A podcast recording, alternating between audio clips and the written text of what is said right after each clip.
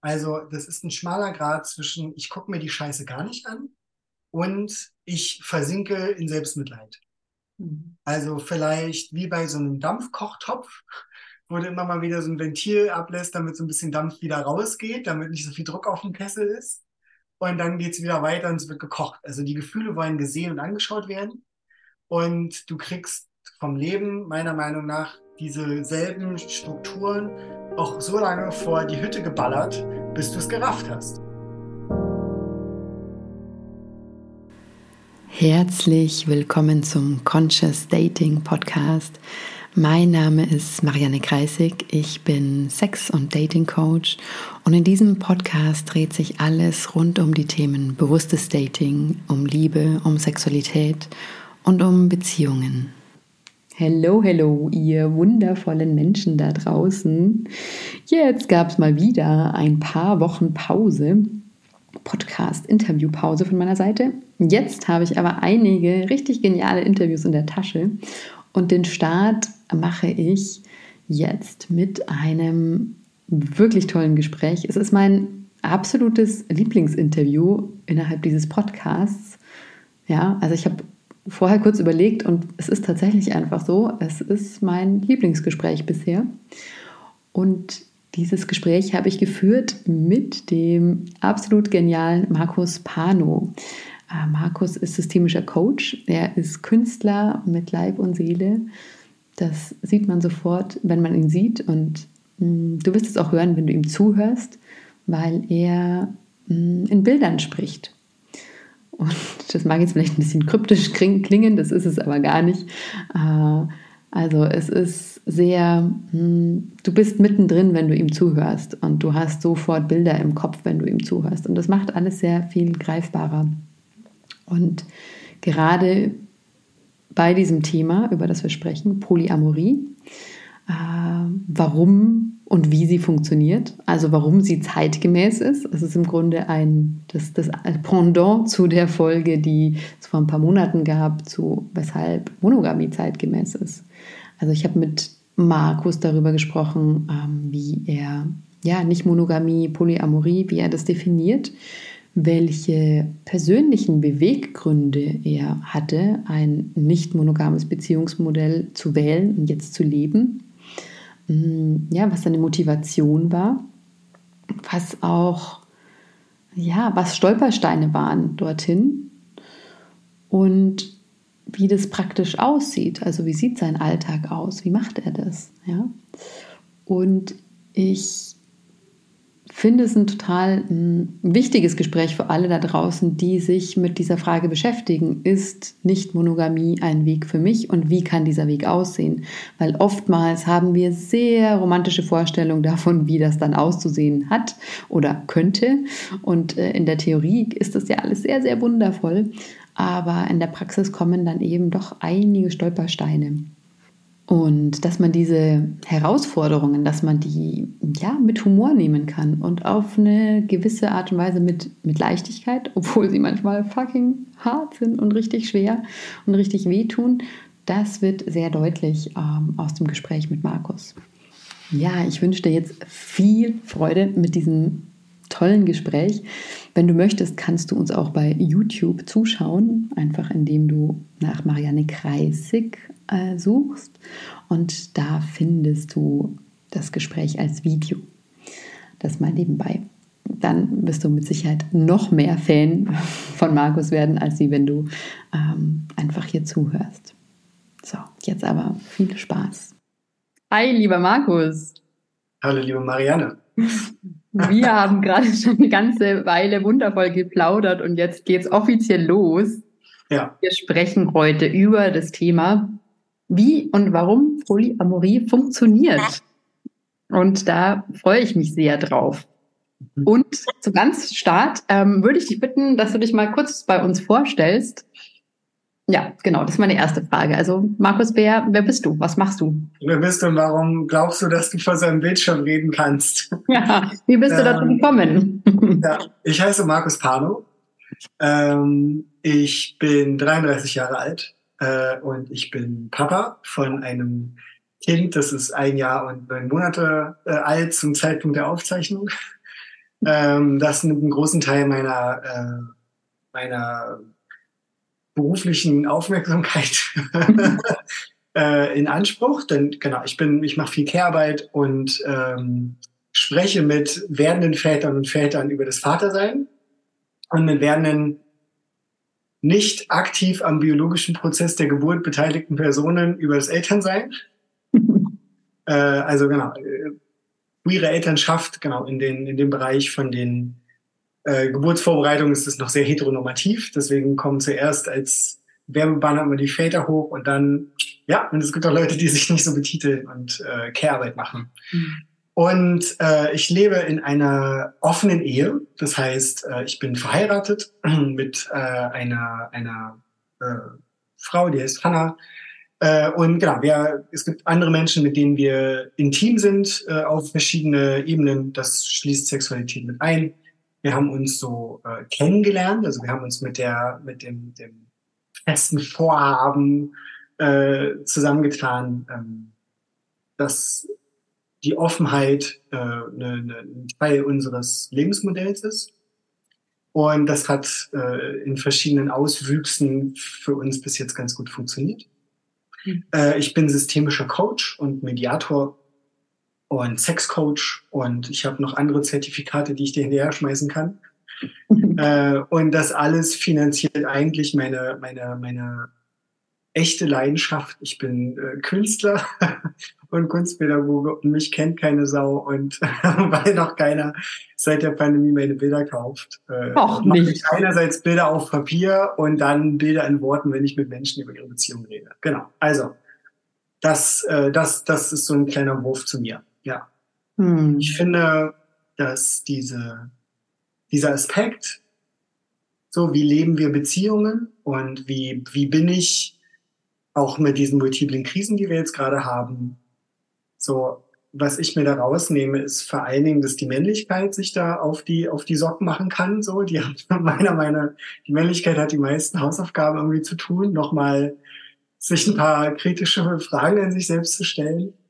Äh, so, das heißt, äh, ich spreche einfach mit männlich gelesenen Personen und Menschen in Beziehung über Themen und wir kommen immer wieder darauf, dass, dass das auch eine Klangfarbe ist. So. Mhm. Männlichkeit lieben, Demut lernen. So, ja. Mm, mich würde interessieren, mm, weil ich hatte von, von ja, mittlerweile vor einigen Monaten auch mit einer Freundin, Kollegen ein Gespräch mit Sonja Reifenhäuser über, über das Thema, warum Monogamie noch zeitgemäß ist. Ne? Mhm. Und jetzt ist ja so dieses Gespräch auch auf eine Art so ein bisschen dieser Gegenpol. Also zu gucken, warum ist denn Polyamorie zeitgemäß? Mhm. Du hast jetzt gesagt, ne, ihr seid in einer offenen Ehe. Ähm, wie definierst du denn deine Beziehungsform so für, für dich? Und wie definierst du, wie definierst du Polyamorie? Und vielleicht die, die Verschiedenes wissen wollen, ja. und wie, wie unterscheidet sich das? Also, weil es oft, die Menschen denken ja ganz gerne in Schubladen, das klappt oft nicht, aber ja. um es zu vereinfachen, sind Konzepte ja manchmal ganz hilfreich. Und deswegen so meine Frage, so, also wie, wie definierst du so deine Beziehungsform? Was zeichnet sie aus? Mhm. Und wo unterscheidet sie sich vielleicht auch zu diesen Schubladen? Wie definierst du diese bestimmten Schubladen von Monogamie, offen, ja. Poly? Sag mal, bevor ich, äh, bevor ich das noch, äh, bevor ich darauf antworte, habt ihr in eurem Interview, seid ihr darauf gekommen, dass es in der Monogamie mehrere Schubladen gibt oder ist Monogamie eine Schublade? Ah ja, ich, also sowohl als auch. Okay. Ja dann, dann, dann würde ich, glaube ich, so meinen eigenen Schrank so herrollen, so und ihn hier hinstellen und sagen, genau, also das hier ist der große, äh, der große Schrank der Nicht-Monogamie, so, um das mal so ganz weit zu fassen. Und das wundervoll und bezaubernde und extrem überfordernde ist, dass der auch super viele Schubladen hat. Und äh, Polyamorie ist jetzt so ein, so ein Streitbegriff, so ein Kampfbegriff, so ein, weiß nicht, so ein, so ein politisches, wir haben jetzt alle mal gehört, also ja, Polyamor, ich habe heute meinen mein lustigen What Dead Joke T-Shirt äh, Pullover an. Ähm, und vorher und nachher gibt es ganz viele Kategorien. Und ich, ich, ich, ich ziehe mal ein paar Schubladen auf. Also so eine könnte sein, äh, ich bin erstmal in einer Partnerschaft. So, und in einer Partnerschaft kann ich sagen, genau, ich habe eine geschlossene Partnerschaft, so äh, Amafi, alles mit einem für immer. So, äh, das ist mein Amafi-Partner. Wir haben, wir kennen uns seit wir, weiß nicht, geboren sind oder seit wir in der Highschool uns das erste Mal Blut geschenkt haben und wir beißen zusammen in, in Kasten so. Das, das ist eine, eine Farbe und so.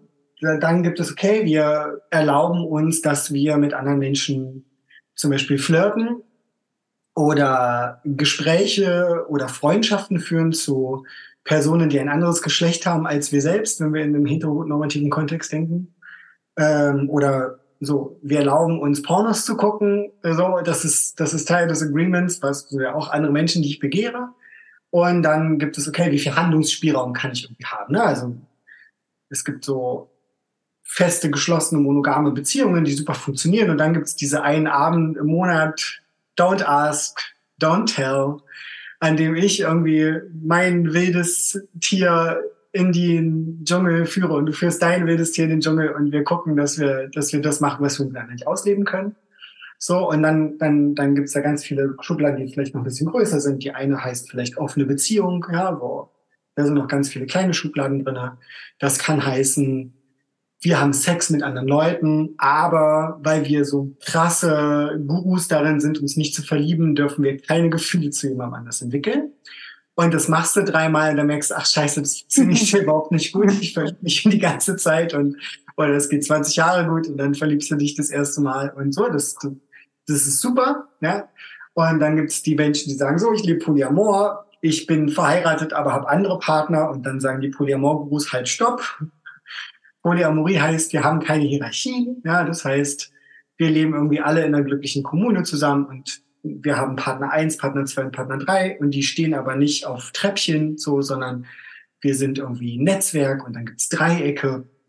Also ich habe mit dir und mit dir eine Beziehung oder ich habe mit dir und mit dir eine Beziehung, die hat auch eine Beziehung und dann gibt's Polykyle, dann kommen noch andere Leute dazu, wie in so einem Atommodell. Uh, naja, jetzt unübersichtlich. Ne? Und dann ganz unten die große Schublade, da gibt's da ganz viele dazwischen, aber um noch mal eine zu nehmen, die, das sind die BeziehungsanarchistInnen, so, die sagen, okay, wir werten erstmal keine unserer Beziehungen äh, und es gibt überhaupt keine Hierarchien und ich benenne dich nicht als du bist mein Lebenspartner oder du bist mein, weiß nicht, Golfpartnerin und mit dir gehe ich klettern, sondern ich habe erstmal Beziehungen mit Menschen, und mit manchen habe ich Kinder und mit manchen habe ich Sex und mit manchen habe ich gelegentliche Ausflüge in die Paintballhalle. So. Und da gibt's für mich keinen Unterschied. Es macht für mich keinen Sinn, das zu werten. Ja, und wenn wir, wenn wir sagen, wir reden heute über, über, über Polyamorie oder, oder Nicht-Monogamie, so, dann, dann sind die alle, ist dieser ganze Stank irgendwie erstmal im, im, im Haus. Ja, und was das für mich bedeutet, kann was völlig anderes sein. Und da ist, hey, ich dachte, wir knutschen fremd. Ich dachte, hey, wir, wir, wir bauen Häuser mit vier Bädern und drei Schlafzimmern und schlafen alle in einem großen Bett. Und das ist ja ein anderer Lebensentwurf. So. Mhm. So.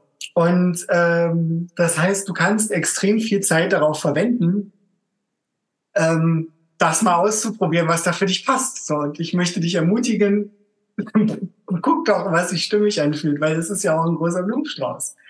Und äh, ich finde super, eine feste Partnerin zu haben, mit der ich zusammen wohne, mit der ich mein Kind großziehe.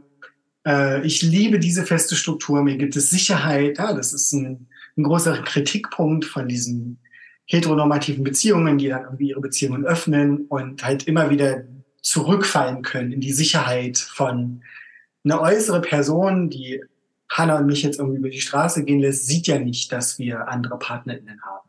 Ja, oder sieht nicht, dass wir vielleicht nicht nur mit gelesenen Männern, also sie mit gelesenen Männern oder ich mit gelesenen Frauen irgendwie unterwegs sind, sondern dass wir vielleicht, vielleicht bin ich, fühle ich mich zu Männern hingezogen. So, vielleicht fühle ich mich zu queeren Menschen hingezogen und lebe das irgendwie aus.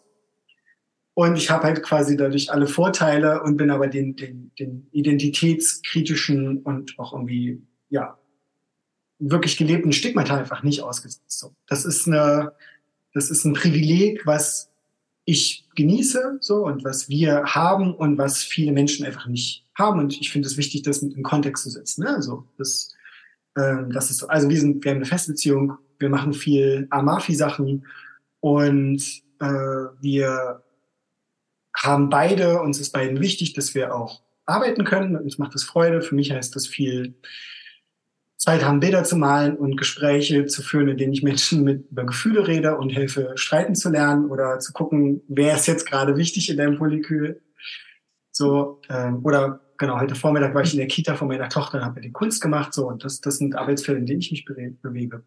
Und meine Frau macht andere Dinge, die redet mit der EU und äh, mit Führungskräften aus aller Welt und äh, so, finde es mega und das ist ganz wichtig. So. Und das heißt, unser ganzes System strukturiert sich erstmal um, wie wollen wir arbeiten und geht es unserem gemeinsamen Kind äh, gut, für das wir irgendwie sehr viel Raum einnehmen. Mhm. Und dann äh, gibt es, genau, gibt es Menschen, die wir treffen. Entweder gehen wir auf, auf gemeinsame Veranstaltungen äh, und äh, auf sexpositive Events und treffen Menschen, mit denen wir, mit denen wir was auch immer machen, was sich gerade gut anfühlt. Ähm, oder es gibt Menschen in unserem Umfeld, die wir kennen, zu denen wir freundschaftliche Verhältnisse haben, die LiebhaberInnen sind, ähm, die, mit denen wir in Beziehungen waren, die wir treffen und die in unserem Herzen bleiben. Und manchmal sind wir nackt und manchmal nicht. So. Mhm. Ja. Hm, schön. Da, oh, da ist jetzt ganz viel drin gesteckt. So an, also hat, hat angeklungen die Motivation auch, die dahinter ist, also die Gründe auch, also ne, was eure Motivation auch im Leben ist, hast du auch schon so durchklingen lassen, also von Kunst und ne, auch Führungskräftebegleitung bei deiner Frau. Ähm, also dass ihr auch arbeiten wollt, dass es eine Motivation ist, ne? also auch dass ihr eine Sicherheit, also so, so klang es jetzt für mich so ein bisschen, ne, dass ihr da eine Sicherheit habt miteinander und einfach auch eine Stabilität, die euch auch ermöglicht, ähm, also Zeitkapazitäten, auch emotionale Kapazitäten zu haben, andere Dinge zu machen. So, mhm. ne? Es kann ja auch, ich stelle mir vor, wenn man in so einem, mh, hm, ja, also wenn man nicht nur exklusiv mit einer Person lebt und dieses Prinzip, was du angesprochen hast, alles, nie, wie ist es, alles mit einem für immer? Alles mit einem für immer. Genau. Das dann, ist von, äh, wie heißt der, ähm, Hegemann, oder? Ha? Erik Hegemann? Hat das Erik genau Hegemann? Genau, ja. ja. ja. Mhm. Super. Also danke alleine für diese Wortschöpfung. Es ist ein fantastisches Wort. Amafi. Ja, ja. ja. ja. Ähm, genau, also was ich sagen wollte, also da ist was drin vom, zum Thema Motivation und auch Sicherheit. Ich möchte aber auch nochmal was, du hast noch was anderes anklingen lassen, und zwar diese gesellschaftlichen auch Vorurteile, mit denen man konfrontiert sein kann, wenn man eine bestimmte Beziehungsform wählt. Ja. Und auch das Thema Kommunikation. So, äh, was für eine Rolle das spielt. Also es sind jetzt irgendwie drei große Themen. Ich würde ganz gern nochmal zurückkommen, so ein bisschen ja auch, glaube ich, zum Anfang wahrscheinlich deiner Reise. Also was war denn deine eigene Motivation, diesen Weg zu gehen? Du hättest ja auch sagen können, Amafi für immer. So, ja, da verstehe ich ja. ein. Warum nicht? Äh, habe ich, habe ich äh, total versucht. Äh, war, war, bin ich grandios dran gescheitert. Äh, zweimal. Ähm, das war, das war das war das große Ziel. Also ich bin so sozialisiert, äh, ich bin äh, genau ein Scheidungskind äh, und der, der Mann, der mich großgezogen hat und den ich Papa nenne, äh, ist nicht mein leiblicher Vater, aber war quasi mein komplettes Leben für mich da und hat mich genau begleitet, großgezogen, Hausaufgaben gemacht, äh, mich ins Wasser geschubbt, wenn wir im Freibad waren und alles, was dazugehört. So in der Werkstatt geholfen, auf dem Tandem vorne gefahren, damit ich hinten mich mitfahren lassen kann. Und meinen leiblichen Vater, den habe ich, die haben, die haben sich, also ich bekomme aus der ehemaligen DDR. Ich bin nach dem Mauerfall und vor der Währungsunion geboren. das heißt, ich habe dieses System quasi in dem Nachklang mitgekommen, das ganze Mindset aus so. Äh, wir hatten ja nichts und äh, äh, und auch diese, diese Krise so von, okay, wir haben uns jetzt Leben aufgebaut, wir sind junge Menschen und wir wissen gerade gar nicht, wie es weitergeht. Und in der Zeit haben sich meine Eltern, die sich irgendwie da verliebt haben, dann geheiratet haben, weil sie, weil sie gemerkt haben, oh, wir sind schwanger, dann irgendwie, soweit es das ging, einvernehmlich wieder getrennt. So. Und meine Mama hat ihren Jugendfreund wieder getroffen und so. Und die sind zusammen und machen ihr Ding und sind da happy. Und ich habe einen Bruder und so. Mm. Und das heißt, dieses Idyll von Familie, von Stabilität, das habe ich total gefressen. Ne? Und mein leiblicher Vater, der habe ich mit, mit äh, 25 erst kennengelernt, der hat eine Reihe von Ehen auch gehabt und ich habe sehr und noch Geschwister adoptiert und nochmal und die sind verschieden alt und äh, da gibt so es so ein Auf und Ab. und es ist sehr lebendig und da gibt es auch so ein, so, ein, so ein Narrativ von Stabilität und in der Welt ankommen und so Sachen machen und 40 Stunden arbeiten und dann irgendwie nachmittags Kunst machen und Trompete spielen und ganz viel stattfinden auf Konzerten und so. Und dieses, so, da gibt's irgendwie zwei Pole, ne? Und das, das habe ich mir, ah, stimmt, das, ich habe mich so fremd gefühlt mit diesem, das bin ja auch nicht. Das ist ja super, ne? Äh, und genau, ich hatte so eine, so eine große Sehnsucht nach Stabilität und habe dann habe das probiert und habe dann eine Partnerin gefunden und mit der war ich in meiner Jugendzeit zusammen, die war um einiges älter. Das war dann aus Gründen, ging das dann nicht, weil die Entwicklungen anders waren. Und als ich volljährig war, haben wir das nochmal versucht. Und dann gemeinsame Wohnung äh, und äh, sie hat schon Geld verdient und hat dann sehr viel mir ermöglicht, dass ich dann ein eigenes Zimmer hatte, dass wir zusammen wohnen können. Und ich habe dann meine erste Küche aufgebaut und Dübel an die Wand gebracht und das alles gelernt. Unser Hausmann mit Anfang 20 und das war komisch. Das war schön und wundervoll und irgendwie war ich da nicht, habe ich da nicht reingepasst. So, da hat irgendwas, da haben noch so Erfahrungen gefehlt. Und was ganz so der. Ja, der da möchte ich ganz, ganz, ganz kurz einhaken, weil du hast gesagt, irgendwas hat nicht gepasst. Wie hast du das gemerkt? Also waren das, war, ich habe das gar nicht gemerkt. Ich habe das überhaupt nicht gemerkt. Aber ich kann ja hinterher irgendwie so drüber nachdenken. Ne? Also ich hatte so, ich hatte viel Angst. Ich hatte viel Angst, verlassen zu werden. Ich hatte viel äh, Angst, nicht gut genug zu sein. Ähm, ich habe ähm, ja mich zu wenig gefühlt. Und ich habe es immer aufs Alter geschoben. Und ich glaube, es waren einfach so einfach Erfahrungen, die unterschiedlich waren oder Sachen, für die ich keine Sprache hatte. So. Mhm. Und wir haben dann beide äh, gemerkt, dass wir gerne ausprobieren würden in unserer festen Beziehung. Also wir hatten auch Ringe und alles wir wussten, wir werden irgendwann heiraten. Wollten wir beide mit unseren KollegInnen oder, oder besten Freunden damals äh, mal ausprobieren, wie es ist, irgendwie zu, zu knutschen oder so. Und das haben wir gemacht. Und für sie hat es prima funktioniert. Für mich hat es überhaupt nicht funktioniert. Also es war sehr leidenschaftlich und wild. Und mein Freund hat dann damals gesagt, ja, ich kann dein Lover sein oder dein bester Freund. Und ich bin seit Jahren dein bester Freund und mir wäre das lieber. So, weil ich dir jetzt dein Lover nicht zuhören kann, wie schlecht es dir in deiner Beziehung geht. Und ich möchte gerne für dich da sein.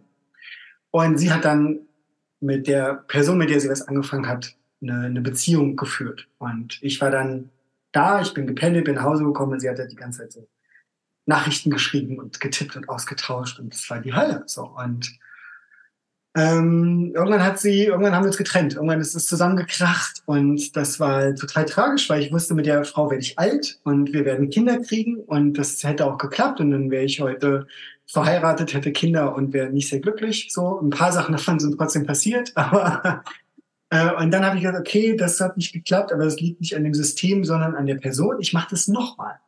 Und mhm. habe mich direkt Hals über Kopf wieder verliebt und äh, wieder Amafi und das war super und die war so toll und wir sind klettern gegangen und alles haben wir gemacht.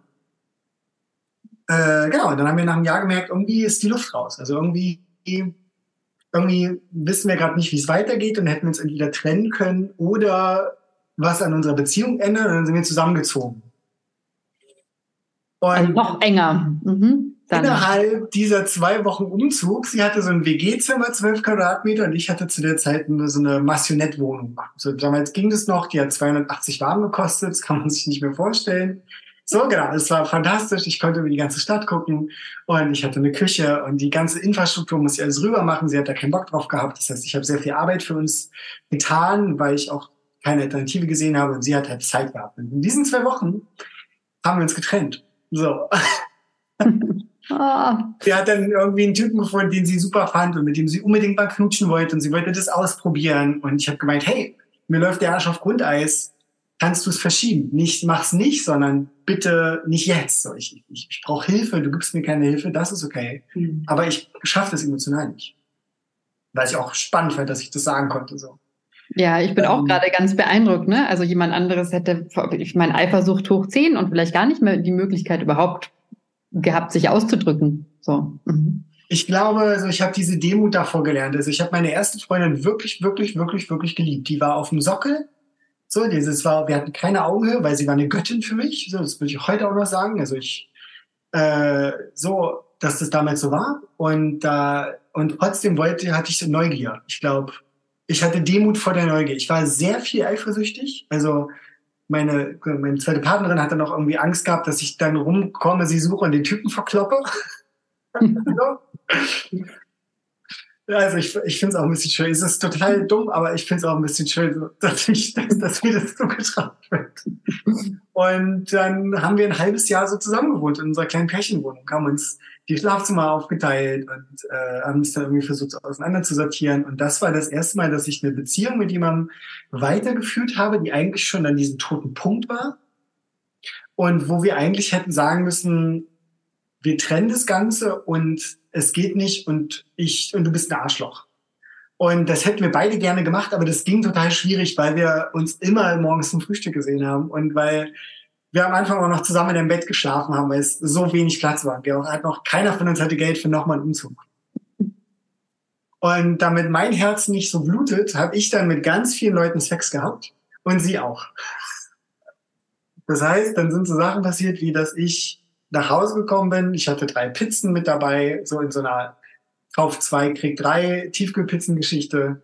Und sie lag gerade in meinem Bett mit einem Typen, den ich auch kannte, und die waren gerade irgendwie, hatten gerade Sex. Und dann da habe ich die einfach angeguckt und mir fiel nichts Besseres ein als wollt ihr auch noch eine Pizza? Ich habe ja über. So. und was soll ich jetzt sagen? Also, die, wir sind nicht mehr zusammen. Ich kann das sehr betrauern. Ne? Es war wirklich schwer. Ähm, und trotzdem sollen, so kann ich dir jetzt nicht sagen, dass die es nicht machen sollen. Und ich glaube, was für mich da zu der Zeit total wichtig war, war, ich habe angefangen, mir meine Themen anzugucken. Also ich hatte jemand, die Therapeuten haben alle gesagt, sie sind nicht krank genug, Herr Pano, sie sind weder suizidal, noch haben sie Schlafstörungen, sie sind nur ein bisschen traurig. Äh, wir können ihnen keinen Therapieplatz anbieten. So, ähm, dachte ich, ah, super, danke für nix. Und es gibt jemanden in meinem Leben, der, den kenne ich aus Kanada. Ich habe da meinen Zivildienst gemacht und das war eine Person, die ist wie ein Mentor für mich. Und mit dem habe ich drei Jahre lang auf Englisch über meinen Schissel geredet. Mama-Themen, Papa-Themen, warum ich diese Beziehung irgendwie gut finde. Und das war sehr intensiv und es hat mir irgendwie geholfen, das so zu überleben und das anders zu sehen. So. Ähm, und da habe ich mir, ah, es ist richtig hilfreich, so so ein Mentor war er, oder? Entschuldigung, so ein, war er so ein Mentor dann auf eine Art? Ja, genau. Ja, mhm. ja. ein Onkel, ein Mentor, ein, ein, ehemaliger, also ein Hippie aus den 68ern, der war eine Zeit lang, äh, glaube ich, Sozialarbeiter und ich glaube, er hat eine psychotherapeutische irgendwie Weiterbildung.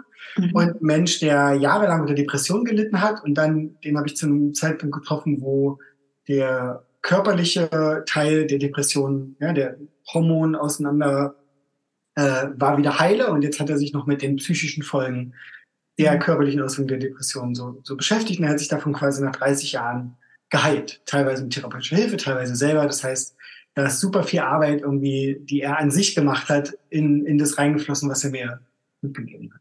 Mhm. Mhm. Und das war hilfreich. Mhm. So.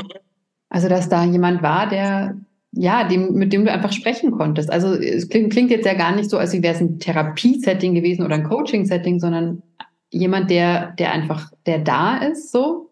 Der, jemand, der mir voll zuhört, mich nicht verurteilt und sich Zeit nimmt, mit mir die Sachen zu sortieren. Ne? Und ich halte das bis heute, egal was du für eine Beziehung führst, aber vor allen Dingen, wenn du offene Beziehungsmodelle führst, hab eine Therapeutin, einen Therapeuten im Petto oder einen Coach. Also niemand kann das gut alleine schaffen. Es gibt, na klar, kannst du machen, aber dann es gibt halt Verschleiß. Ne? Und ich habe mir, also wir, wir, arbeiten seit langem mit einer mit einer Therapeutin zusammen, äh, die uns irgendwie in unserem Leben begleitet seit fünf, sechs Jahren, so seit wir uns kennen.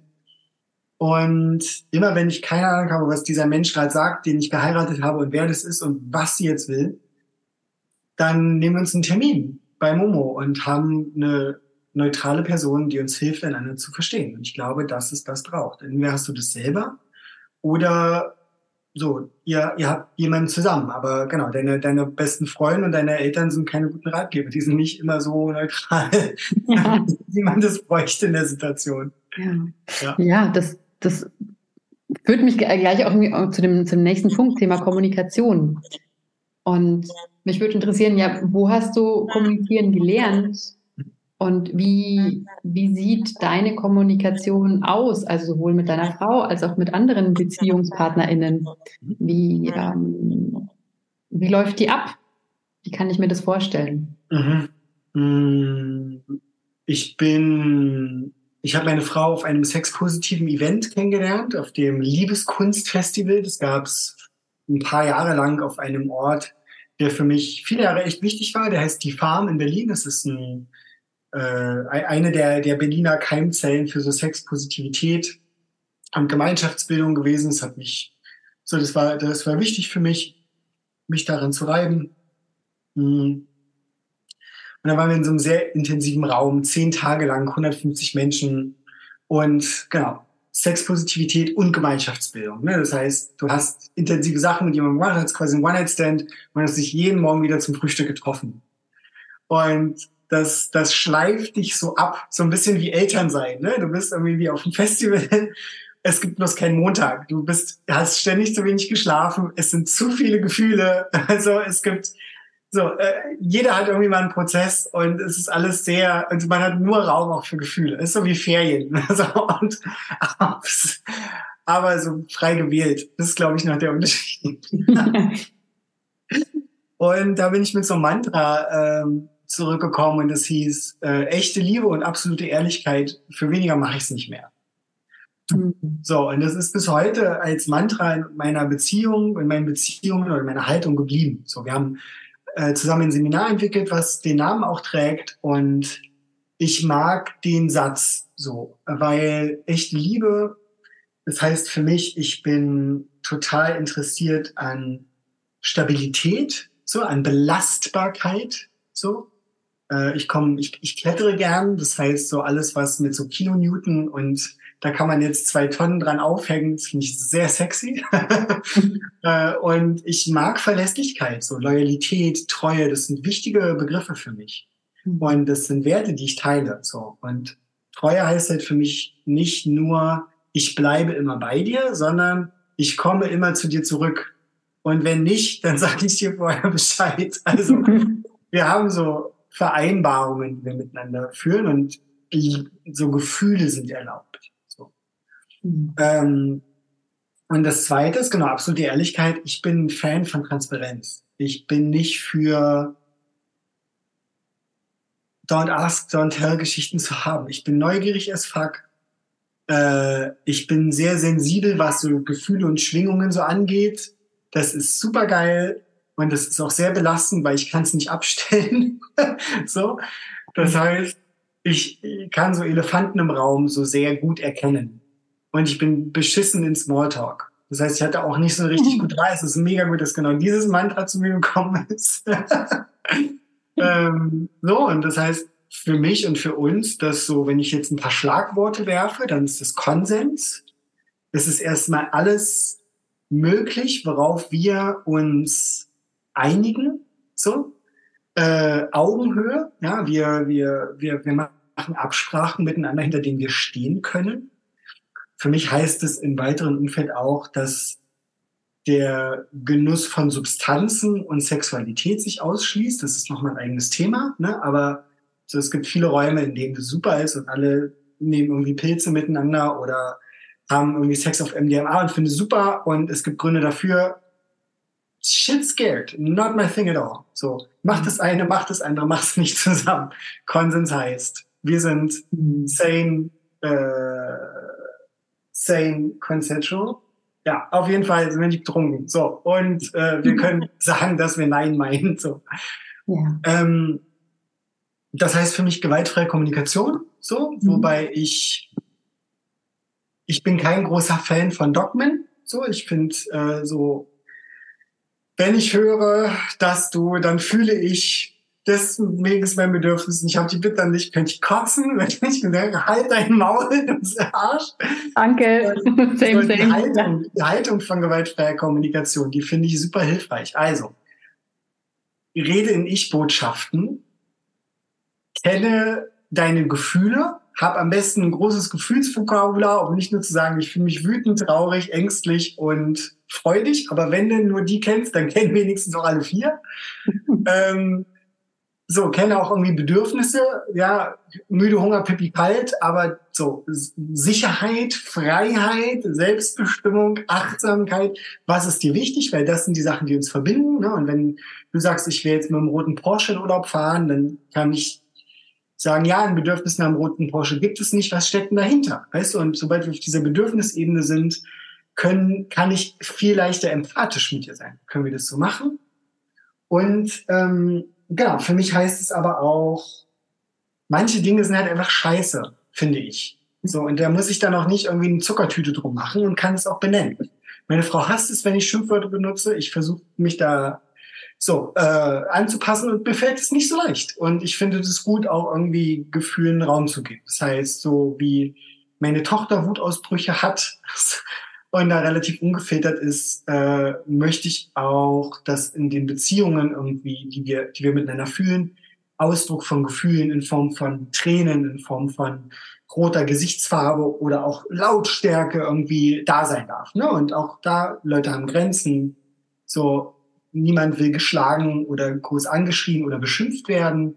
Und ich bin ein Freund von Intensität. Ich habe irgendwie so den, den Bauch und den Rücken, um das mitzutragen und auszuhalten. Das ist mein, das ist mein, das sind, glaube ich, so Werte, die ich, die ich mitnehme. Genau. Mhm. Ah, ich habe so viele weitere Fragen. Also eine, die mir, die mir gekommen ist noch, habt ihr oder hast du ähm, mit Hanna, habt ihr Rituale aktuell? Oder ist das was, was sich, ähm, ja, was sich einfach im Alltag neu formt, je nachdem? Je mehr wir Alltag miteinander teilen, desto mehr Rituale haben wir. Also ich bin ein großer Freund von Ritualen und für mich muss es auch da wieder. Ne? Also wenn ich jetzt an Rituale denke, denke ich, glaube ich, zuerst an Kakaozeremonie. Und dann kann es ja sein, dass ich irgendwo hingehe und einen sehr leckeren, sehr guten Kakao äh, trinke und das genieße und im Hier und Jetzt bin. Und es kann sein, dass ich zwei Stunden lang da irgendwas in diesen Kakao rein wispere und nach fünfmal Trommeln höre und nach dreimal den Heiligen Geist anspreche. Und das, da ist es für mich ein bisschen wie bei der GfK. Ich bin kein Dogmatiker, ne? aber diese Gesten von was ist gerade was zeigt dir, dass ich Interesse habe, mit dir Quality Time zu verbringen? Was zeigt dir, dass mir an dir gelegen ist? So. Und das ist ja gut in der Beziehung herauszufinden. Zum Beispiel, es gibt die äh, fünf Love Languages, die mittlerweile, und das wäre so, wenn ich, wenn ich Empfehlungen gebe, die haben eine Website, die haben einen gratis Test stellst du 30 Fragen und beantwortest die, würdest du lieber so oder so machen, fühlst du dich damit besser, damit besser, dann hast du hinterher so ein Profil. Also meine Love Languages sind 30 Prozent äh, Aufmerksamkeit und 15 Prozent Geschenke und dann die anderen drei. Und irgendwie zu wissen, was, wie weiß ich, dass ich geliebt werde und wie das mein Partner, meine Partnerin, dass er oder sie geliebt wird. Und wie können wir uns irgendwie aufteilen? Das heißt, aktuell haben wir Date Nights. Also wir haben Orga-Dates, um unsere Termine zu besprechen. Es gibt sehr viele Termine, die irgendwie von Arbeit und Klienten kommen, noch nicht gesprochen von Familie und, und Dates. Irgendwer muss immer um 15 Uhr das Kind abholen, wenn jemand gerade irgendeine Kita-Seuche hat. Das heißt, auch da braucht es Abstimmungsbedarf. Ne? Dann haben wir Koordination mit unserer Oma, unseren Omas, die uns irgendwie unterstützen, äh, mit einer Babysitterin, die wir haben, so die unsere Nachbarin ist und uns den Arsch rettet, wenn wir irgendwie äh, so sagen, okay, irgendwer muss jetzt gerade mal auch mal, weiß nicht, saugen oder äh, schlafen oder mal malen, in meinem Fall. Und das heißt, so das da zu haben, dafür eine Absprache zu haben, ist ein wichtiges Ritual. Ich hasse es, aber es hilft uns, dass Orga nicht in die anderen Bereiche reinkommt. Mhm. So. Dann haben wir Mahlzeiten, die wir miteinander teilen. Ich koche 95 Prozent der Zeit äh, bei uns in der Familie. Und äh, genau, ich, ich, ich mache dann irgendwelche Sachen bereit und dann essen wir gemeinsam die zwei Minuten, die unsere Tochter mit sitzt, zu dritt, ansonsten halt zu zweit und irgendwie müssen wir zum Spielen, um irgendwie miteinander zu sprechen. Und wir haben Dates für, wir liegen hier und kuscheln oder wir gehen in die Sauna oder wir verabreden uns für Sex Und das hilft irgendwie zu wissen, okay, jetzt machen wir das, jetzt machen wir das. Und dann sind die Erwartungen auch klar. Und ist die Frage, okay, macht es Sinn, sich für Sex zu verabreden? Ist es vielleicht was, was einem Stress oder Druck macht? Ja und nein, ne? Also äh, mhm. das, das ist nicht immer einfach. Ich glaube, Leute, die in so einer Kinderwunschzeit irgendwie mal waren, die haben, die, man kann total verlernen, Sex gut zu finden, so. Aber da auf die Forschung zu gehen und sagen, was heißt das für uns? Was, was, mhm. welche, welche Art von Sex ist für uns schön? Muss das Penetration beinhalten? Kann das vielleicht auch einfach sein, dass wir sagen, wir sind nackt und wir liegen miteinander und schlafen irgendwie ein oder und, und es fühlt sich sehr sexuell oder innig oder intim oder leidenschaftlich an oder spielen wir das Drei-Minuten-Spiel so von äh, dem Wheel of Consent von Betty Martin, um mal zu gucken, ich mache dir Berührungsgeschenke, du machst mir Berührungsgeschenke. Streichen wir uns den Rücken, rasieren wir uns die Muschis und die Pimmel, so. Also, was, was machen wir miteinander, was, und, und vielleicht auch, wie viel ist genug? Also, wenn wir jetzt mhm. sagen, eine Person braucht jeden Tag dreimal Sex und die eine Person einmal im Monat, dann weiß ich nicht, ob wir da einen guten Mittelweg finden und es Sinn macht, nach einem zu suchen. Also so beide Menschen müssten ja sehr viel äh, von ihren Idealvorstellungen irgendwie weggehen. Also wo, was ist unser Common Ground und wie können wir uns nicht in die Tasche liegen dabei? Mhm. Mhm. Ja, ist total schön zuzuhören. Also so aus, aus meiner Perspektive, der ich aktuell ja ne, in einem monogamen Setting bin, aber ja. auch aufgrund ne, der Lebens, also der Lebensphase so, ähm, ist es auf jeden Fall so, lieber Markus, dass ne, ich zu gewissen Zeiten auf dich zurückkommen werde mit Fragen und, und ähm, möglichen Tipps. Ja. Also das, das schon mal vorab. Und ich, ich hab, bin gerade gedanklich nochmal zurückgegangen zu dieser Phase, wo du eigentlich rausge, also wo du, wo du gestartet bist mit dieser romantischen Vorstellung, mit dieser Amafi-Vorstellung.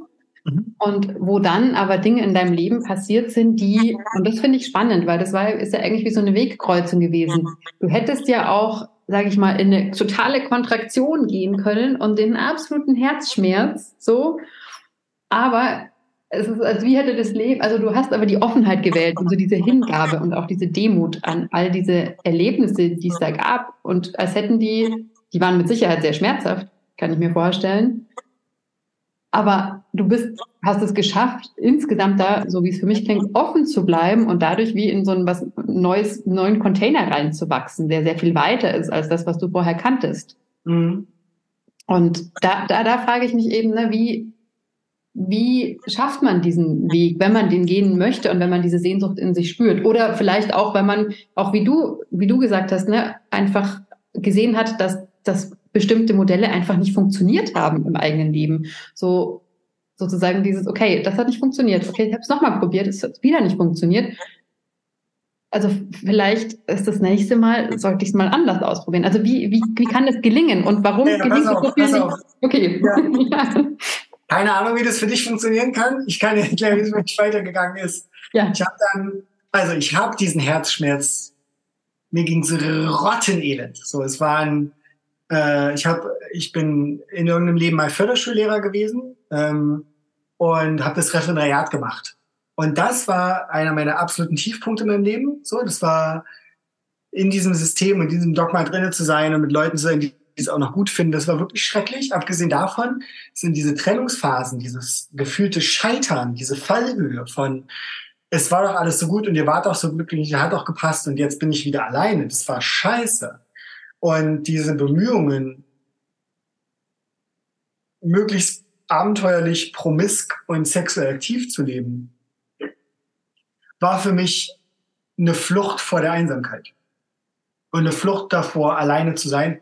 Und ich war Anfang 20, also ich habe auch sehr viel Libido gehabt. Also mir war, war und ist eine, eine lebendige Sexualität was, was ich sehr schätze. So, also Berührung, äh, Zeit für Zeitlosigkeit und Zärtlichkeit und Wildheit.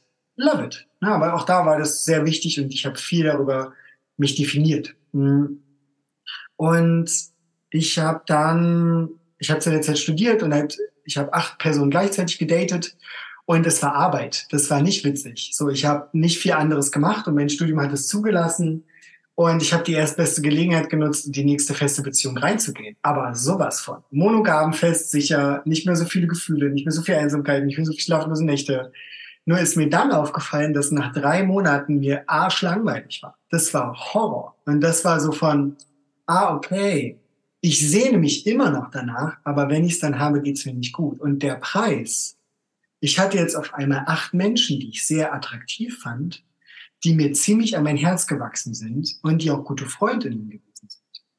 So, das heißt, ich habe ein Netzwerk, ich habe einen Freundinnenkreis, und für mich hat die Liebe zu dieser einen Frau und zu dieser einen Person, mit der ich dann wieder fest zusammen war, ja überhaupt nichts damit zu tun gehabt, dass ich diese anderen Menschen auch begehre und Zuneigungen für und denen bei ihren Umzügen helfen will und irgendwie Dinge an die Wand schrauben oder was auch immer gerade dran war oder kochen.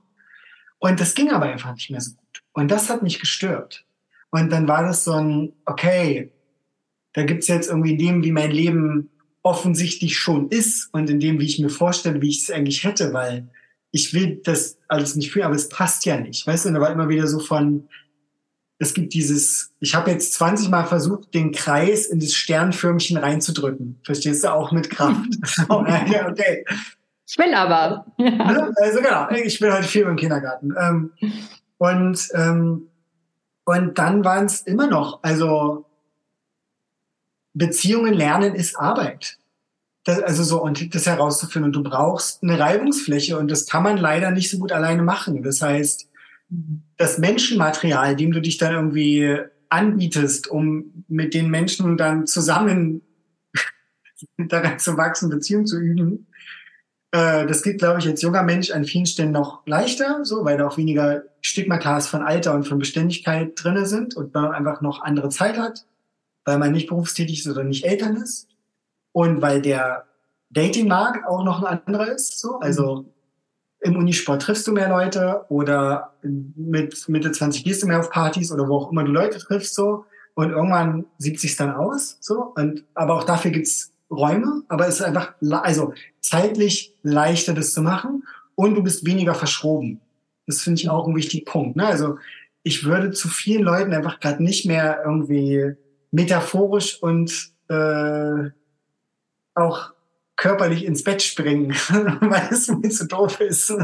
Oder weil ich denke, nee, das haben wir ausprobiert oder ich, meine Werte haben sich geändert oder mir ist das und das wichtig und so. Und früher war das so, ja, was soll passieren? Probieren wir es mal aus. Bestimmt nett, ne? Und das, das ändert sich ja und das ist, da, da, das ist, das ist so. Mhm. Ähm, und das, aber das war nicht deine Frage. Deine Frage war, wie macht man das dann? Also ich glaube, man macht es vor allen Dingen darüber, das nicht zu unterdrücken, mhm. sondern das irgendwie zu kanalisieren. Also das ist ein schmaler Grad zwischen, ich gucke mir die Scheiße gar nicht an und ich versinke in Selbstmitleid. Mhm. Also vielleicht wie bei so einem Dampfkochtopf, wo du immer mal wieder so ein Ventil ablässt, damit so ein bisschen Dampf wieder rausgeht, damit nicht so viel Druck auf dem Kessel ist und dann geht's wieder weiter und es wird gekocht. Also die Gefühle wollen gesehen und angeschaut werden und du kriegst vom Leben meiner Meinung nach diese selben Strukturen auch so lange vor die Hütte geballert, bis du es gerafft hast. So, und wenn du es dir nicht anguckst, na, dann hast du dieselbe Beziehung in einer anderen Klangfarbe halt nochmal. So, dann ist doch, ist doch dein Leben. Mach doch was du willst. So, entweder lernst daraus oder du machst halt nochmal. So, dann hast du halt einen anderen Namen auf dem Klingelschild. Ist doch egal. Ne, also, das, das zu wegzudrücken, wäre, glaube ich, in den wenigsten Fällen auch aus meiner irgendwie begleitenden Tätigkeit, das ist, das, das hilft nichts. So. Und das so nur zum Thema zu machen, ist auch zu anstrengend. So. Also, mhm. Ich mhm. glaube, es sind so Pendel, weil mal machst du nichts oder mal geht's dir auch gut, mal bist du total drinne und irgendwo darf sich das so einpendeln auf ein Maß von, es ist Arbeit, wir haben Themen, und ich habe das und das und das schon überlebt. Da hat es sich noch angefühlt wie Krisen. Mhm. Ich habe irgendwann meine Identität gefunden. Jetzt sind es Themen. Themen sind nicht so bedrohlich wie Krisen. Das ist gut. so. Mhm. Das ist total spannend, weil also es klingt, weil also auch dieses Thema Identität, es klingt, als sie wären da viele Identitäten auch gestorben so auf dem Weg, ne? Also du hast ja auch gesagt, das war wie so ein Überleben. Und ich habe gerade an diesen Spruch gedacht, ich, ich meine, das kommt eher irgendwo aus dem buddhistischen Kontext. Ähm, oder zumindest habe ich das in irgendeinem Podcast jetzt vor ein paar Tagen gehört. Und äh, dieser Spruch war irgendwie, stirb, solange du lebst, damit du nicht stirbst, wenn du, dann wirst du nicht sterben, wenn du stirbst. Also im Grunde so, so wer, also sich dem zu stellen und diesen, okay, ich werde verlassen, ich bin allein, keiner liebt mich, ne? Oder Eifersucht, das sind ja lauter kleine Tode. Und wenn wir uns erlauben, die zu sterben, dann sterben wir nicht mehr, wenn sie dann wirklich, also wenn sie dann wieder passieren, auf eine Art und Weise. Ganz, ganz, macht das irgendwie Sinn? So? Ja. Ähm, ja, was ich höre, ist dieses Zumuten, ja, und also mhm. sich, sich selber seine eigene Dunkelheit zumuten. Und irgendwie, also Markus, ich weiß, du bist besonders, aber du bist jetzt auch nicht der einzige Mensch, der niemals verlassen werden wird. So bitte gewöhn dich jetzt schon mal dran und guck mal, was du irgendwie damit machst. So. Mhm. Also so, das hat fast was Pragmatisches. So, ne? Also es ist gut, sich mit der Possibility, äh, Possibilität auseinanderzusetzen, äh, dass ich irgendwann verlassen werde und mir dann auch das anzugucken auf eine, auf eine Weise, die mich irgendwie weiterbringt. So, mich diesem unangenehmen Gefühl, was ich schwer halten kann, auszusetzen, weil sonst kriege ich es ja nochmal. Mhm. Ja. Ja, meinst du das so? Ja, ja, auf eine Art, ja. Ja, also und das, das dann mal auch durchlebt zu haben und zu merken, okay, aber ich sterbe ja eigentlich gar nicht wirklich. So, also ich lebe, ich, ich habe es überlebt, wie du auch gesagt hast. Ne? Also du bist durch vieles durchgegangen, wo ähm, ja, wo, wo vielleicht hm, wo man auch hätte woanders fliegen können und auch ein leichteres Leben haben können. Ja. Ja, ja. ja und wo Bilder von dir irgendwie, wo, wo die, wo die auf eine Art und Weise zerstört wurden, also wer du bist oder wie, wie Leben, wie dein Leben funktioniert und du dann automatisch was Neues finden musstest, ja auch einen neuen Weg. Hanna hat mir neulich eine total schöne Frage gestellt. Ähm, und ich würde gerne, also ich mache, ich baue dir einmal auf, dann kannst du dir als Zuhörer und Zuhörerin irgendwie diese Frage stellen. Und dann, äh, dann würde ich gerne so meine Antwort und meine, meine, meine Gedanken dazu sagen. Also, ähm, was würde passieren, wenn du für die nächsten zehn Jahre kein Sex mehr hast? Also gar keinen, auch nicht mit, mit mir selbst. Ja. Ich habe ich hab für mich, genau, ich habe ich hab Sex mit mir selber, ich habe regelmäßig Sex mit mir selber. Für mich hieß es auch kein Sex mit mir selber. Also Sexualität, was würde sich verändern? Was würde es für dich bedeuten? So. Für eine spannende Frage. Jetzt, wenn du einen Walkman hast, drückst du jetzt mal auf Pause und dann stellst du dir die Frage mal und denkst du nach. Hm. Und ich bin auf spannende Dinge gekommen. Jetzt kannst du wieder auf, jetzt kannst du wieder auf Play drücken mit dem Walkman. Äh, ich habe irgendwie gemerkt, dass das ist ein Tod, den ich sterbe, weil Sexualität für mich eine, eine identitätsstiftende und genussvolle Funktion in meinem Leben erfüllt. Ich bin gerne Liebhaber von Menschen. Ich erlebe mich gerne in Rollen von Rausch durch Berührung. Äh, ich spiele gerne in, mit Körpern. Und, und was passiert, wenn es weg ist? Und es war sowas, ich hatte da Antworten wie, naja, dann würde ich, glaube ich, alle meine Beziehungen einmal überdenken. Weil die, so, also, welche Verbindungen gehe ich denn ein, weil wir auch oder vor allem eine, eine, eine ähm, sexuelle Konnotation in unserem Beziehungsbegriff mit drin haben. Wie viel Raum möchte ich diesen Beziehungen dann noch geben. Wie sehr richte ich jetzt gerade mein, mein Leben danach aus, dass ich die Sicherheit habe, Zugang zu Sexualität zu haben? So, bla bla bla bla bla. Und bei mir ist dann klar, okay, wenn das wegfällt, habe ich ganz viel Raum und Energie und Essenz für bei mir war es Kunst. Bei mir ist es immer Kunst, aber so bei mir war es Kunst und Malen und das größere Bilder und zwar eine sehr große Fantasie und dieses, dieses Sterben was wir beschrieben haben, dass etwas zu Ende geht. Das muss manchmal sterben, damit Raum wird für, für was anderes. Ja, und platt gesagt, äh, so, wenn sich eine Tür schließt, geht ein Fenster auf oder irgendeine andere Plattitüde, die du irgendwie haben und machen und gut finden kannst, kannst du auf Kalender drucken, fertig.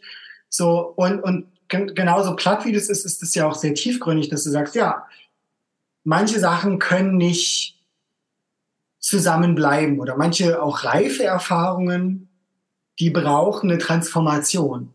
Und Transformation heißt Veränderung und manchmal heißt es sterben oder verabschieden oder umändern von Sachen. Und manche Sachen sind so fragil, wenn du die umänderst, sterben die. Punkt. Und manche Sachen halt wieder nicht, aber mh, mm, ja, sei mutig darin, dich zu verändern, um dabei herauszufinden, was dein Kern darin ist, was bleiben soll. So, Eltern werden, jetzt auch das können wir nochmal aufhören, ist, glaube ich, auch so ein Transformationsprozess, wo ganz viel stirbt. Mhm. Ganz viel Leichtigkeit äh, und Zeitlosigkeit und Sorglosigkeit stirbt. Ganz viel davon kommt auch wieder, aber auf einer anderen, anderen Ebene. Aber ich finde so dieses, so, genau, Macht, Beziehung und Tod sind so die drei Triebfedern, wo du, wo du alle deine Werte in so einen riesen Schmelztiegel schmeißt und dann wird es so richtig hochgehitzt und hinterher kommt was raus und alles, was nicht Liebe und nicht Essenz ist, wird so weggebrannt und dann kannst du hinterher sagen, okay, das ist mein Juwel.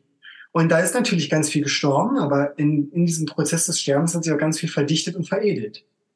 Und das kannst du meiner Meinung nach auch erfahren, wenn du dich mit der Frage von Beziehung und Dating so zumutest und näher beschäftigst. Ja. ja. Oh wow, Markus, total schön. Mm. Ich muss einen kleinen Moment jetzt wirken lassen, was, was du gesagt hast. Mhm.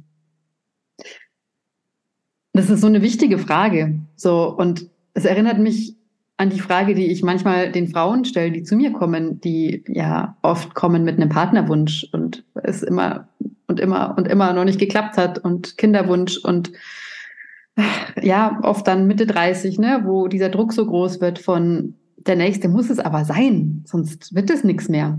Ja.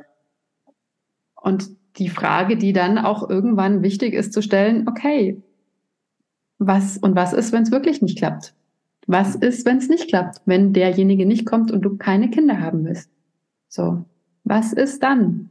Und das ist eine ähnliche Frage auf eine gewisse Art und Weise, weil wenn dieser Wert so groß ist von auch Familie und, und, und Mut, Mutter sein, Vater sein, Elternschaft, jetzt ne, bei deiner Frage war es auch Sexualität, so, was bleibt dann? So, wer bin ich denn dann noch, wenn das wegfällt, was aber doch so wichtig eigentlich ist, so dachte ich zumindest.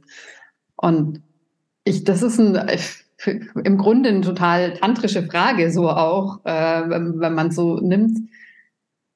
Weil, ja, also da wird viel, viel weggebrannt, ne? Also von Identitäten und äh, ermöglicht einem, also ist ein tiefer Prozess, glaube ich. Und diese Frage, das kann, glaube ich, auch über Wochen und Monate ein Prozess sein, sowas zu beantworten und da durchzugehen und können Höllenfeuer sein, so sich, sich dem zu stellen. Aber das, was rauskommt, ist, glaube ich, in ganz vielen Fällen dann durchatmen und ein, so ein, oh wow, da wird, da wird auch wieder ganz viel frei für, für was anderes, wie du auch gesagt hast, für dich, für die Kunst, auch für größere Formate, für größere Bilder.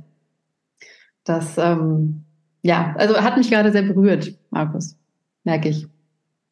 Ja, danke fürs Teilen. Hm. Und es ist, glaube ich, es ist gut, diese Fragen ernst zu nehmen.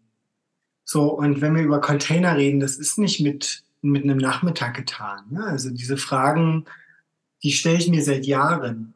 Und diese Schleifen, durch die ich gehe, durch die gehe ich, ja, dann Wochen oder Monate. Und über die Zeit werden die kürzer, weil du schon ein paar Antworten gesucht hast, aber es gibt da wenige Shortcuts durch.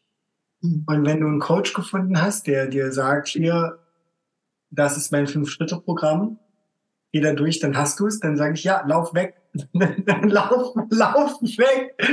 Das hilft dir nichts. Es gibt keine Shortcuts. So. Mhm. Es gibt Schokolade, die du essen kannst, wenn du richtig traurig bist, gute Tees und Atemtechniken. Alles andere ist Zauberei. Zauberei. Aber ja, ich, ich bin da, ich, ich glaube ich glaub da an, ja, an Zumutung von Gefühlen und, äh, und fühle mich da so altmodisch. Mhm.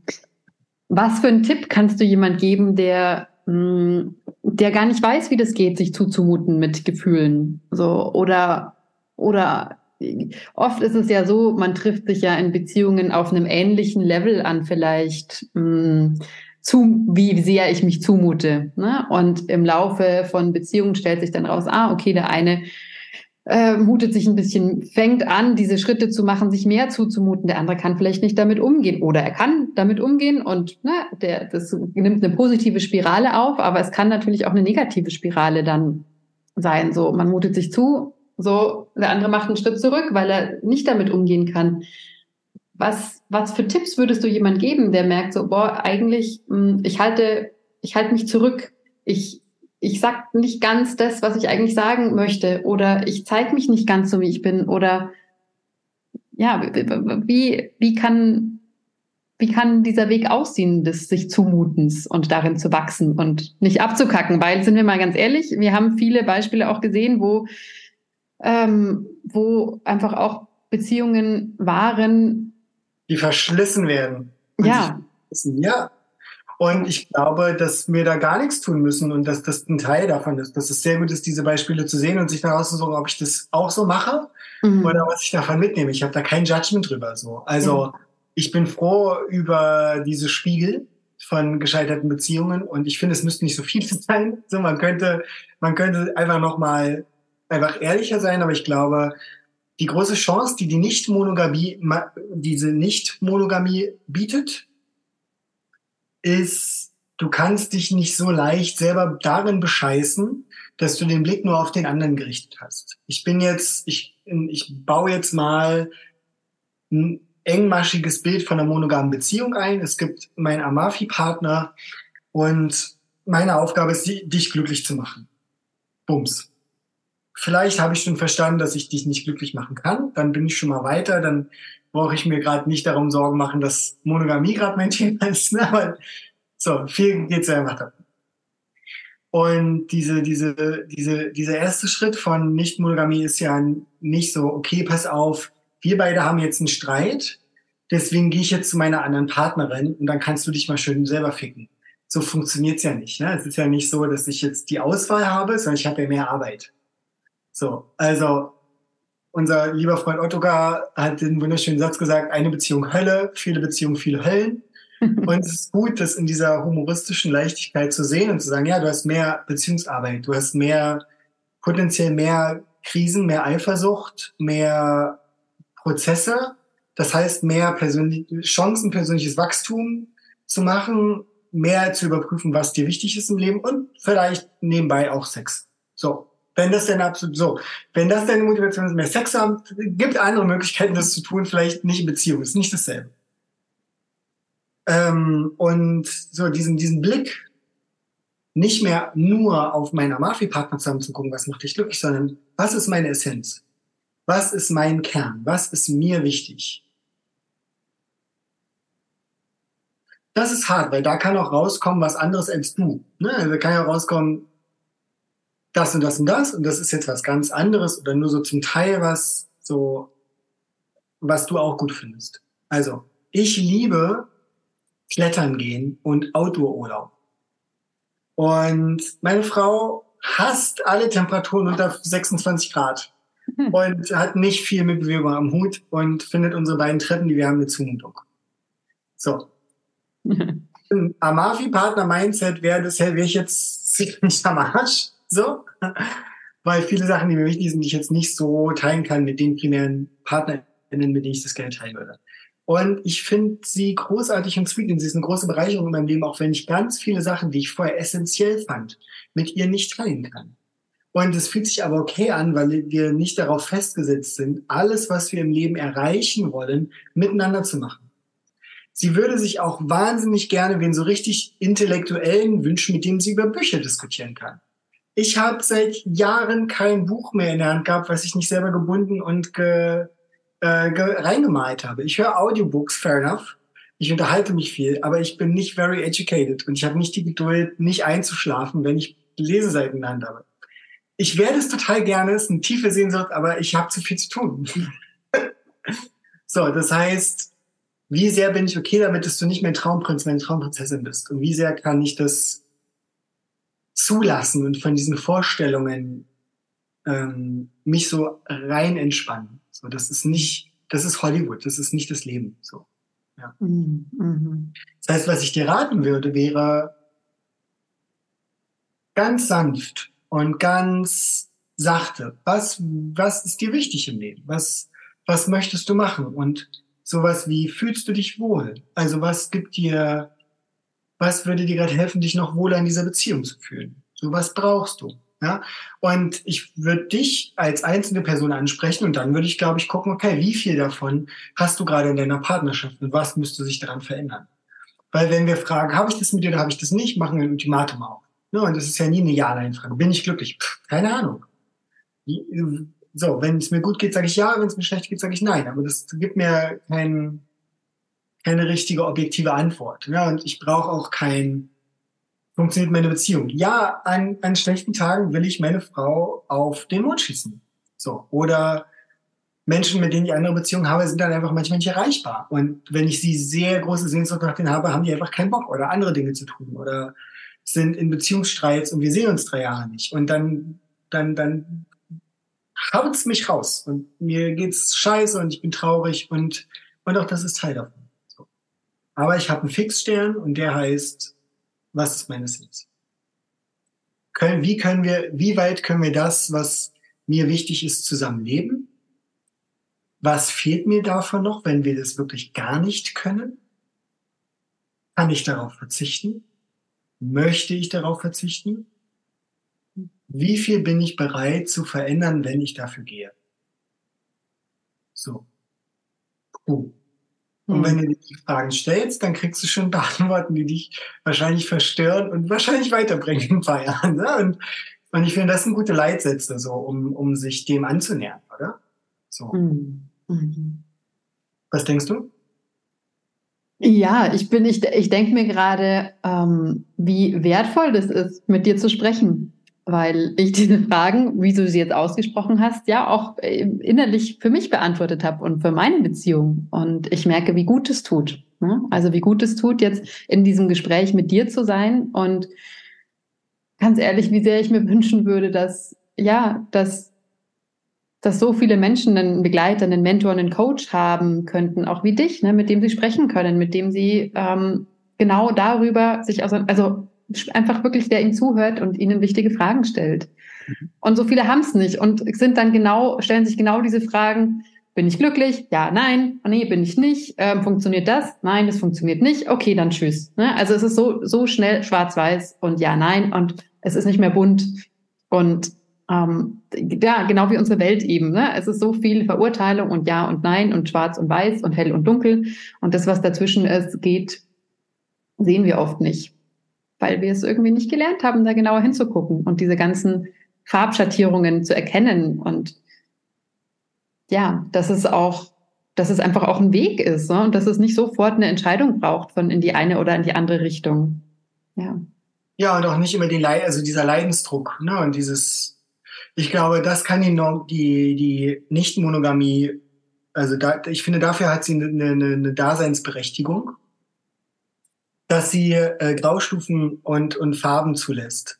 Mhm. So, die Komplexität, also guck mal, stell dir vor, du bist jetzt nicht jemand, der Beziehungen leben zu seinem absoluten identitätsstiftenden Lebensinhalt gemacht hat. Ne? Also ich arbeite ja viel mit äh, werdenden Vätern äh, in so Live-Settings und die haben ganz andere Themen als jetzt ist meine Partnerschaft jetzt total sicher, aber ich bin ich der most conscious dad. So, die haben ja so Fragezeichen und denken, hey, ich muss dir irgendwie absichern. Äh, ich muss gucken, wie viel Elternzeit ich nehme, weil eigentlich bin ich unverzichtbar in meinem Job. Und äh, ich habe mir diese Frage noch nie gestellt, weil auch meine ganzen Arbeitskollegen sagen, hey, keiner braucht dich und geh dahin und äh, so. Und ich habe, glaube ich, eine Hochachtung davor, diese neuen Wege einzustellen und sie jetzt so in so einen, in so einen Sumpf, Sumpf reinzugehen, in dem ich mich jetzt wohler fühle.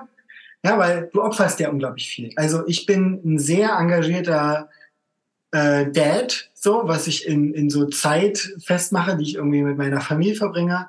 Und das heißt konkret, äh, ja, ich bin, ich bin engagierter Partner, ich bin äh, Künstler, was heißt, ich male sehr viele Bilder. Ähm, ich verdiene nicht unsagbar viel Geld mit diesen Bildern, ne? aber das ist Teil meiner Identität und ich arbeite mit Menschen auf verschiedenen äh, Ebenen. Ich gebe Seminare, ich gebe Workshops, so. Äh, und das ist alles so selbstständig, freiberuflich. Das heißt, ich habe ganz viele Sachen, in denen es mir sehr, sehr, sehr, sehr gut in meinem Leben geht und wo ich irgendwie Klarheit geschaffen habe. Und eine andere, eine andere Beschreibung dieser Situation, ja, von dem ganzen Reichtum, den ich gerade beschrieben habe, könnte man auch sagen, ich bin eine Mitte 30-jährige arme Kirchenmaus. So, ich habe keine Karriere. Die, also ich habe das Studium, was ich gemacht habe, beendet und ich habe die, äh, ich habe nie wieder eine Schule von innen gesehen, das was nicht stimmt, aber äh, äh, in, in dieser in dieser Berufsbezeichnung, die ich mal gelernt habe. Also ich habe mich mit anderen Dingen beschäftigt. Äh, ich bin, meine Frau ist Hauptverdienerin bei uns. Ne? Also die, die verdient viel leichter und viel mehr Geld als ich. Und das könnte ja mich auch total fertig machen. Hm, was ich sagen will, ist, Beziehung ist Arbeit, offene Beziehung ist Arbeit. Und ich meine nicht nur, dass du lernst, über Gefühle zu reden und dass du dir deine Scheiße anguckst, sondern dass das Zeit ist, die du brauchst. Und am leichtesten verzichten kannst du auf Schlaf wahrscheinlich, du hast ein Thema mit Schlaf. Aber ansonsten ist Polyamorie auch eine großartige Kapitalismuskritik.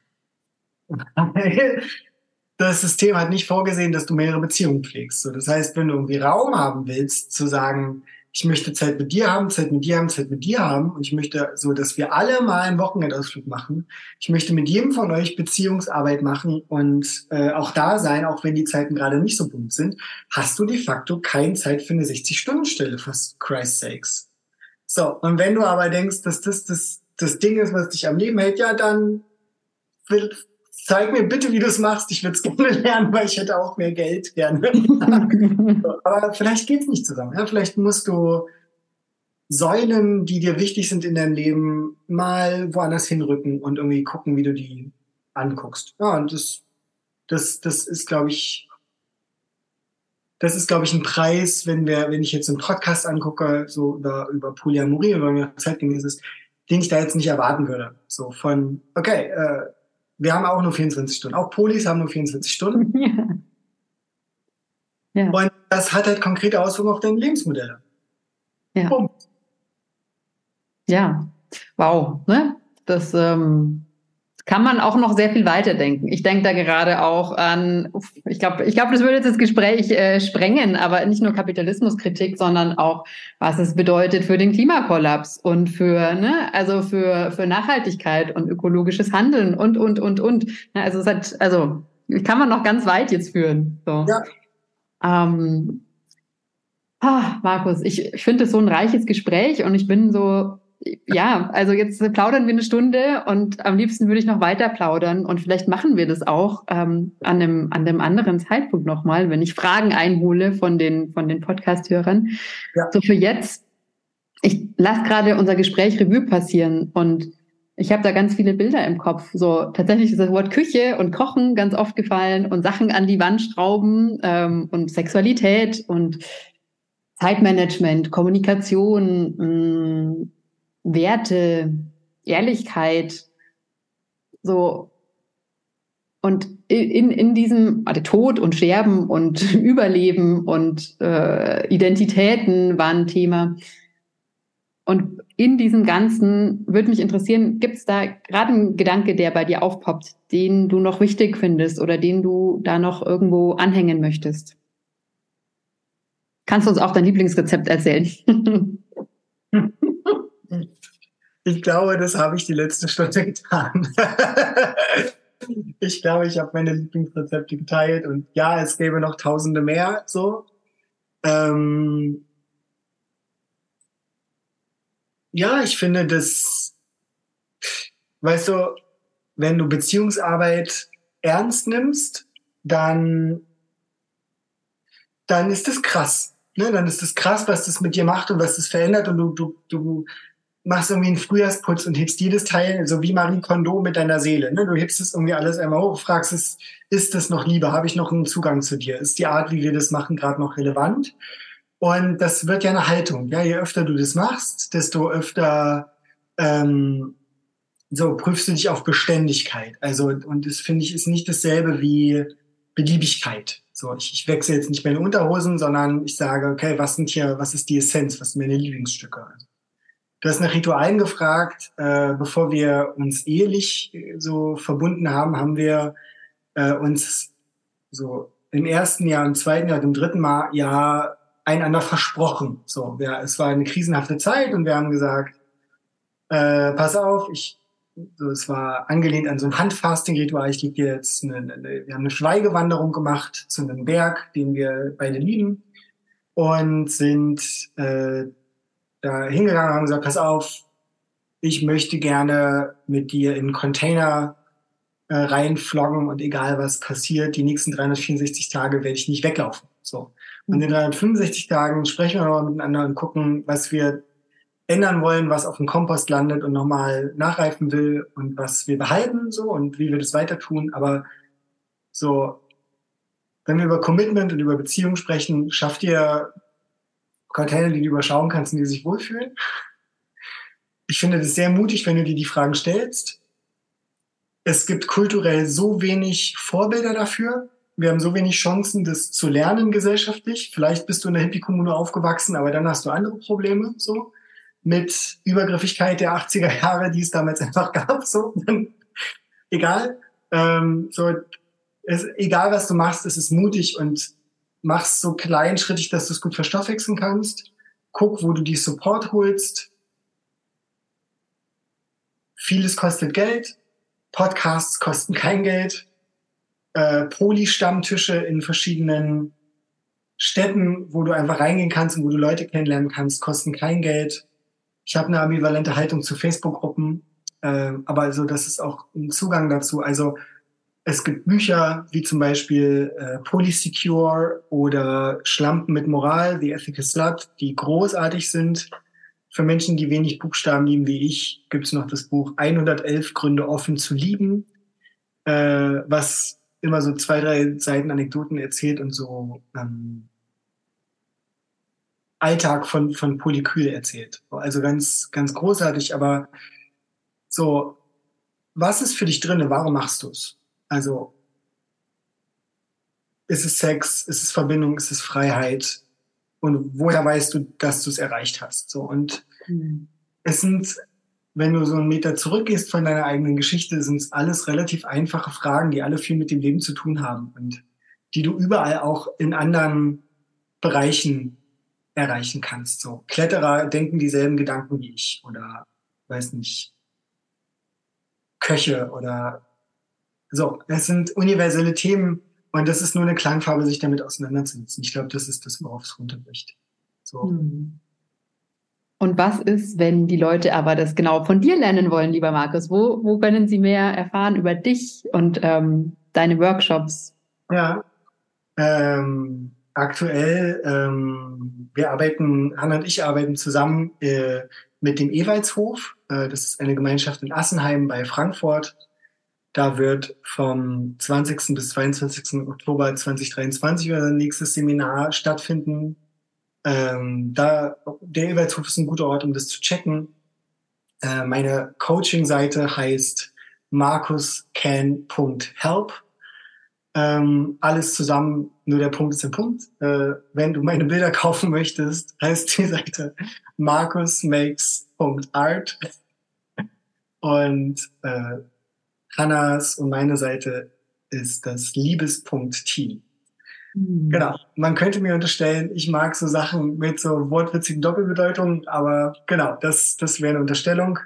Ich gebe einen Konsens-Workshop in Marburg. Ich wohne in Köln. Äh, ich bin dort gut zu finden für Live-Sessions. Äh, ich arbeite total gerne online. Und äh, ich lasse mich mega gerne einladen auf Festivals und Seminar- und Kooperationsangebote aller Art ich bin eine ziemliche Rampensau. Und das, das, das kann ich unterstreichen und Markus ist grandios und ähm, Markus, ich liebe dich dafür, wie du das machst und ja, ladet ihn ein, reichlich und, und, und viel und genießt es. So ja. kann ich dann nur sagen. Ich werde alles, ich werde alles verlinken unter dem Podcast, alle Links. Genau, so dass, ähm, wenn du zuhörst, findest du die Kunst und die Unterstützung und die die Veranstaltungen von Markus. Marianne, ich bin Was? neu in diesem ganzen Game. Äh, deswegen habe ich eine, ein wichtiges Herzensthema vergessen. Ähm, Im Oktober wird ein großartiger Podcast rauskommen, den ich mit Daniel Bernhard Kremer zusammen mache. Er heißt Bliss Balls. Mann sein im Vollkontakt. Und äh, genau, wir unterhalten uns über äh, Männlichkeit und stellen uns Fragen zu Männlichkeiten. Äh, und das wird mega. Äh, und wenn du Podcasts magst und hier bist, dann höre, höre uns gerne zu, wie Daniel und ich erst miteinander reden und hoffentlich irgendwann mit Marianne auch mal mal reden. Ja, ich werde euch, ich werde, sobald der rauskommt, werde ich ihn abonnieren und werde werd, äh, aufmerksam machen, auch über mein Profil. Das heißt, wenn du jetzt zuhörst und dir denkst, so, oh, ich würde jetzt den gerne hören, noch findet ihr ihn nämlich nicht, aber bald. Und folgt also mir oder und Markus, am besten uns beiden, auf irgendwelchen Kanälen, die ihr euch äh, aussuchen könnt und dann ähm, werdet ihr informiert. Markus, wow. Quatsch machen und gemeinsam was essen. Ja. Ja. Maria, vielen lieben Dank für diese großartige Bühne und äh, danke, dass du beim, meinem, meinem Kopf zugehört hast, wie er, wie er Sachen entwickelt. ich ja. danke dir. Danke für das schöne Gespräch.